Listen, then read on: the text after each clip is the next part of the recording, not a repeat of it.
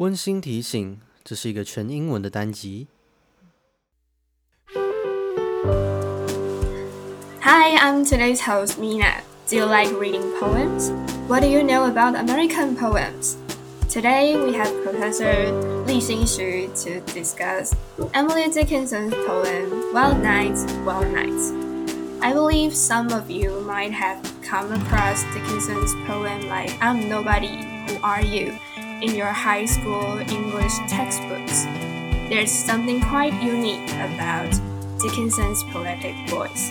It draws you instantly. Why is her poetic voice so charming? Let's discover together. Hi everyone, I'm Li Xin. Thank you, Mina, the Enlightenment production team for inviting me here. I'm delighted to be here to be able to talk about Dickinson, my favorite poet, with you. As far as we know, Dickinson has written around 1800 poems, but she is also a fiercely private person. Dickinson claimed in a poem that publication is the auction of the mind of man and declined to publish most of her works during her lifetime. As a matter of fact, Dickinson only published around 10 poems while she was alive. She asked her sister Lavinia to destroy all her letters and poems after she died. As was the common practice for many mid 19th century middle class women in Victorian America. Why was she asked to burn her letters after her death? And I didn't know that burning letters is a common practice.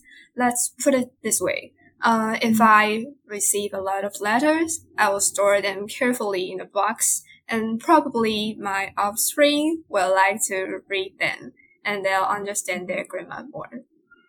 Oh, that's a beautiful thought, Mina. To be honest, I would think Victorian New England is probably not that much different from our modern world today in Taiwan. Well, although in the Taiwanese context, we probably would have a greater sense of community and we think we are more willing to share our private lives and thoughts with our family members and close friends. However, making our private thoughts known to someone in the future we know nothing about might still be a very scary thought, I guess. Well, luckily for us, her sister only burned Dickinson's correspondences but decided to keep her poems and later managed to publish some of them.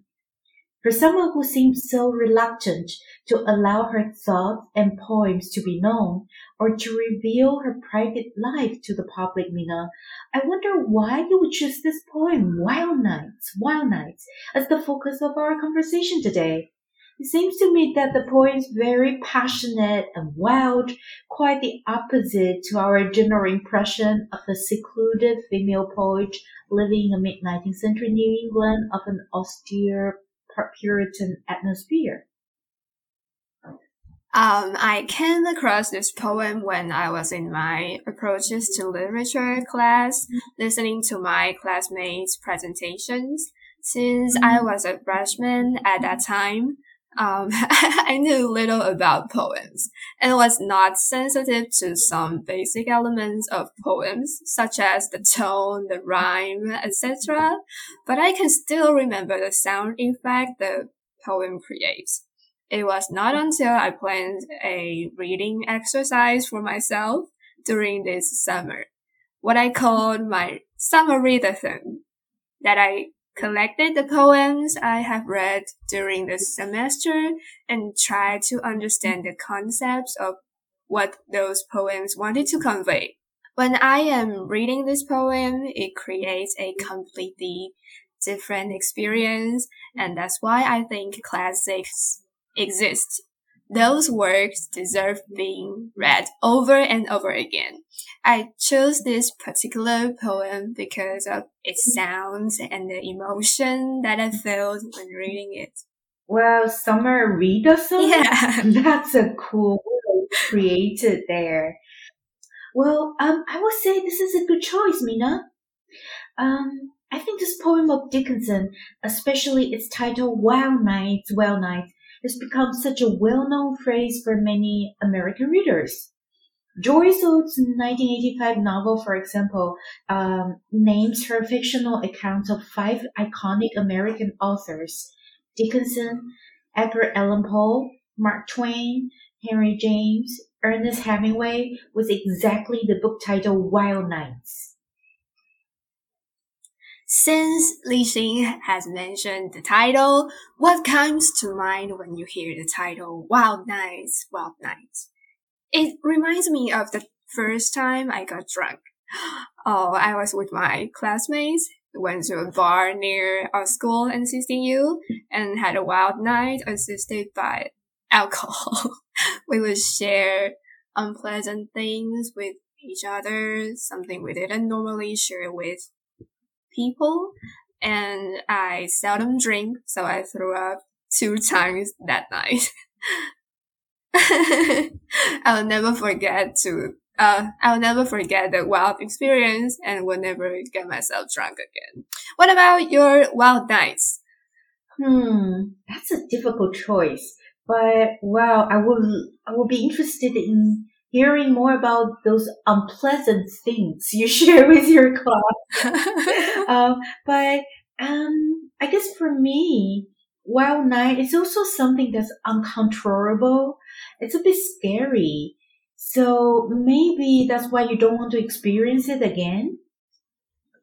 Uh, it's not really a scary experience, but it's definitely remarkable. hmm. For me, it's one of those typhoon nights in Taiwan, you know, when you're alone at home with the elements in nature, listening to the roaring winds outside, the sound of raindrops beating against the windows, and there's a sense of excitement, as if something thrilling, something doomed, something dramatic and beyond control is about to happen. Well, the phrase wild night, wild nights with two stressed syllables and repeated and repetition gives one a sense of immediacy, urgency, and power, as if the emotional state of the speaker is so strong and so raw that it's it's uncontainable and untamable, like a wild animal or a huge storm approaching and impending and going to get you. Mm. So we both agree that the experience of wild nights is in our memory, and we both share our experience of this word by associating the word wild with a sensation beyond our control. Maybe the feeling was so strong that Emily Dickinson felt the pressure to write down this poem. Why don't we read the poem to get the sense of wildness? Here we go! Wild nights, wild nights, were I with thee. Wild nights should be our luxury. Futile the winds to a heart in port. Down with the compass, down with the chart. Rowing in Eden. Ah, the sea. Might I but moor tonight in thee? The title reads Wild Nights, Wild Nights. So, can I interpret this as a poet did not just experience this wildness just once, or in what situation did she compose this poem? Well, that's a brilliant point, Mina. Indeed, with the wild nights in plural form, the poem just suggests that such a blissful experience can be possibly repeated and perhaps has been repeated several times. Whenever the speaker I is together with the addressee thee. Having said that, the conditional mode Dickinson uses in the poem also shows that maybe this is something imagined rather than real. Mm. Since there is this war I in the beginning of the poem, indicating a wishful thinking and some kind of expectation fulfilled or unfulfilled. We don't really know if I were with you or not. The same is with the hypothetical mode, might I, towards the end of the poem. If I could mourn tonight in thee, we actually don't know whether the speaker has been with the addressee thee or it's purely out of the imagination of the speaker I. Okay. Um, whether it is an experience that happened before or it is just an imagination Emily Dickinson creates, the picture she depicts is beautiful. It seems like the I is an important figure. So who's the speaker of this poem? Hmm. Yeah, that's a million dollar question, isn't it? yeah, I guess we all want to think about Dickinson speaking the poem, and the I could refer to Dickinson herself and her own passionate experience or uh, involvement with someone. But the truth is, we really don't know who the speaker I is, and it's never identified in the poem, right?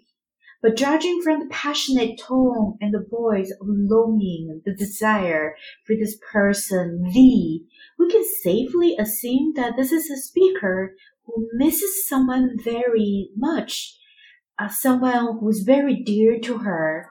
Well, let's assume that the speaker I is a female because Dickinson is female, but we actually don't know. It could also be a male speaker I, right?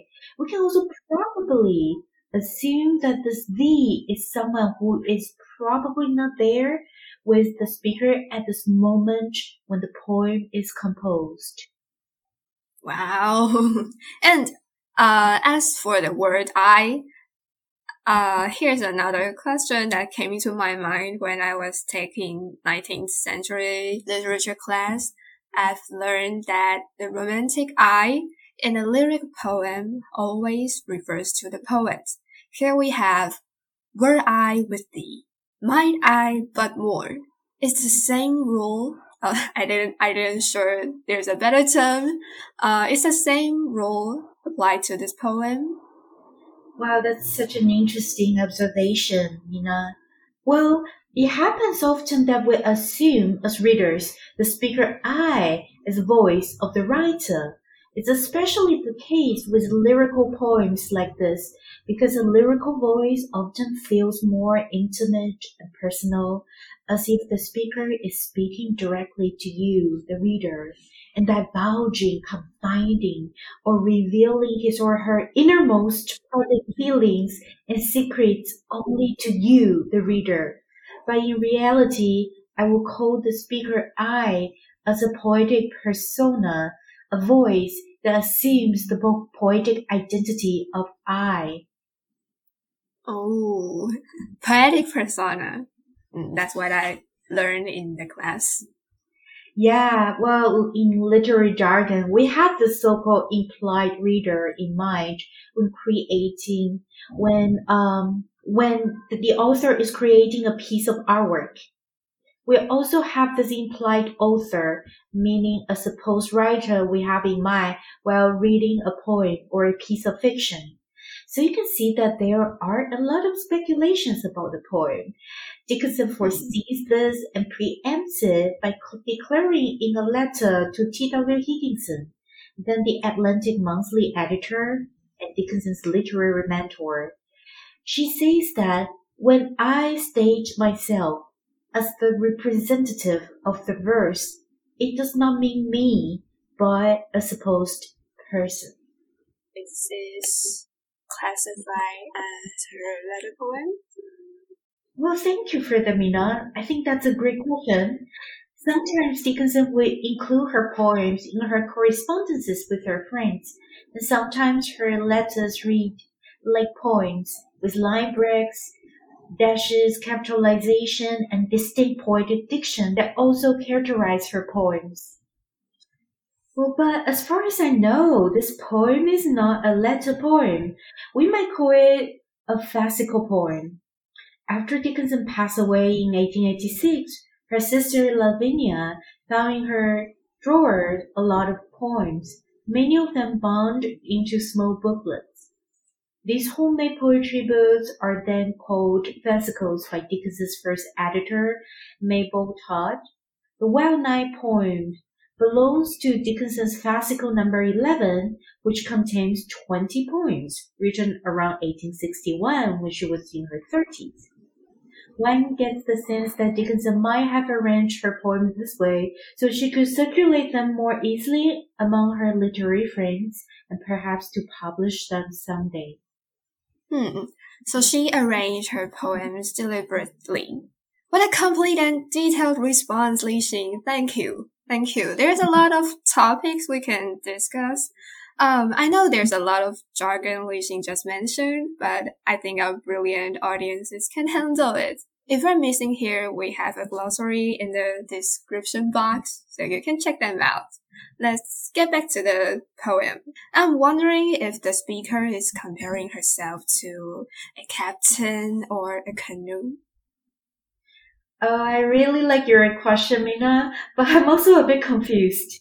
Yes, it seems that the speaker is, metaphorically speaking, a sea captain seeking his or her port, and thus his or her own lover to moor. But are you suggesting that the speaker can also be read as a, an object, like a boat? I would say that it's true that a boat can moor in thee, but a boat can really read a compass or a chart or row in Eden, right? Only humans do, no?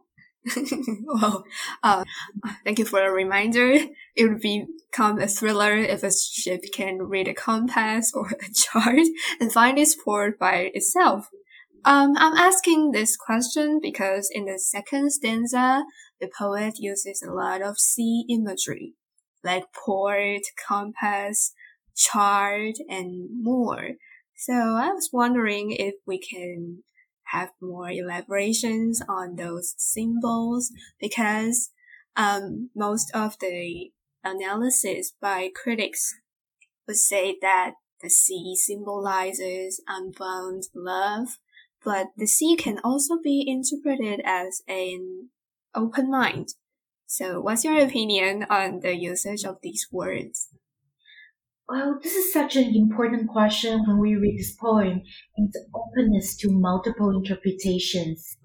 There is indeed a lot of Western and often Christian symbolism in the poem, such as the sea symbolizing the afterlife, also the nautical images about sailing with compass and charts, seaports and mooring, all can be related to um, this Christian idea of a lost speaker finding shelter and direction through uh, God's spiritual guidance in a wild night like this. You can also read the poem in a more secular context where the mooring and rowing in Eden refer more to the speaker's erotic interactions with thee. In readings like this, the poem can be charged with more specifically sexual connotations. So wild nights can be both intimidating for lost religious souls, but can also be enjoyable for lovers in an erotic sense.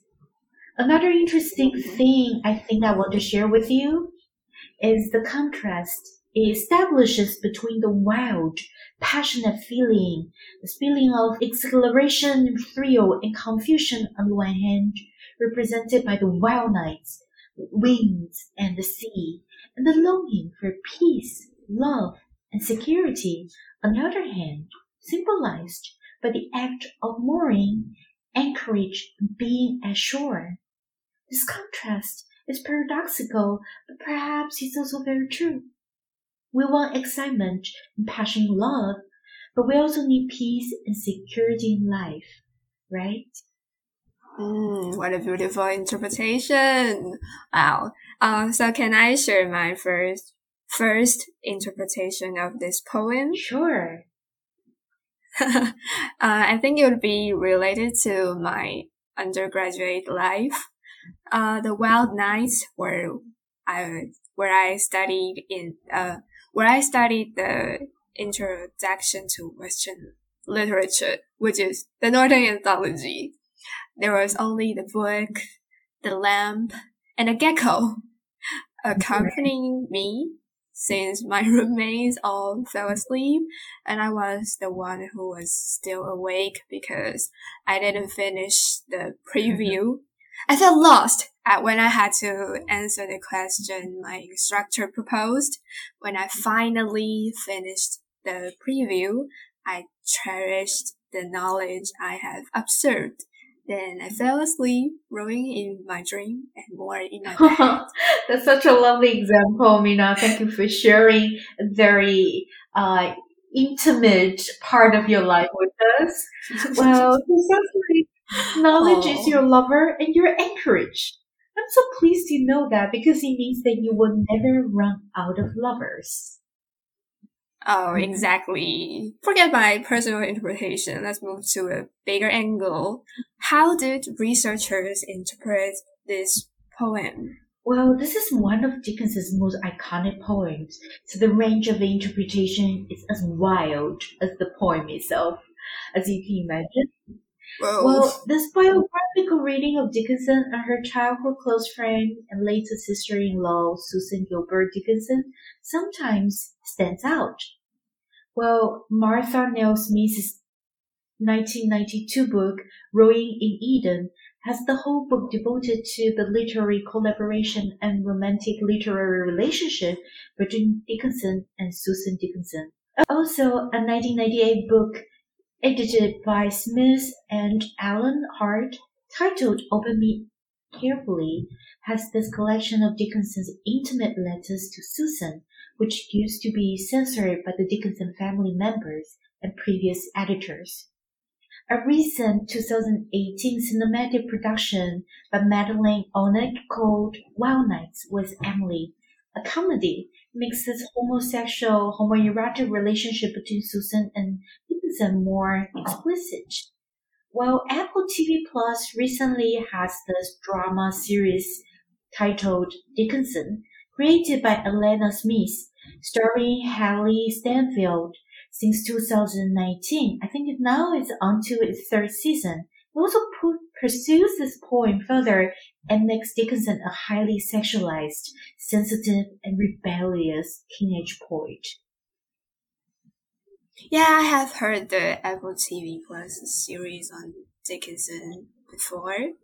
Well, feel free to check that series out. Although I say a lot of the stories in that episode, in those episodes are, well, very, very dramatic.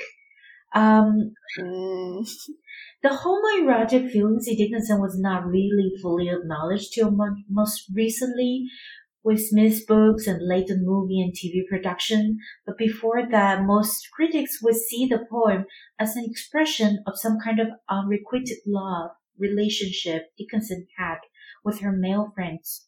Also, there's this mysterious master figure in her letters, and earlier biographers will speculate who those master letters are addressed to. Well, here I quote a letter from Dickinson when she was in the early 20s to Susan when Susan was away at Baltimore. So sweet and still, and thee, O Susie, what I need more to make my heaven whole. Sweet hour, blessed hour, to carry me to you and to bring you back to me, long enough to snatch one kiss and whisper goodbye I think of love and you, and my heart grows full and warm. My breath stands still. The sun does not shine at all, but I can feel a sunshine stealing into my soul and making it all summer, and every thorn a rose. And I pray that such summer sun shine on my absent one and cause her bird to sing. Wow, my heart grows full and warm. Yeah, I always feel so moved uh, when I read her letters to Susan. Um, I will leave our discussion at this, but for me, this Night poem is so powerful precisely because of this beautiful and truthful emotion it conveys, this radical openness and the strong longing for intimacy, which is something we all share as human beings. The intense need and desire for dreams, visions, and hopes for someone that we treasure so deeply, fulfilled or not, right? Yeah. Wow. So after our discussion, we're welcome to comment on your own mm-hmm. interpretation of this poem, Wild Nights, Wild Nights. We would like to invite our audience to read the poem with us. Can Professor Li Xing take the lead? I will be happy to. Wild nights, wild nights, Wild nights, wild nights, were I with thee, were I with thee. wild nights shall be. Wild nights shall be. Our luxury, our luxury. futile the wind, Futile the wind. To a heart in port, to a heart in port, done with the compass, done with the compass, done with the chart, done with the chart, rowing in Eden, rowing in Eden. ah, the sea, Ah, the sea. might I but moor tonight Might I but moor tonight in thee. in thee. Beautiful. It's my pleasure to have Li Xing here join our enlightenment. Yay. Pleasure is all mine. I, I'm glad we had such a beautiful discussion of the poem. I hope the audience will like it too, and potentially, uh, well, hopefully, we will also have a discussion of um, some more interesting poems by Dickinson or other 感谢你的聆听。如果你还想听更多有关英文诗的讨论的话，可以在 IG 上搜寻 Enlightenment 来持续关注我们，上面都会跟你们说最新的单集哦。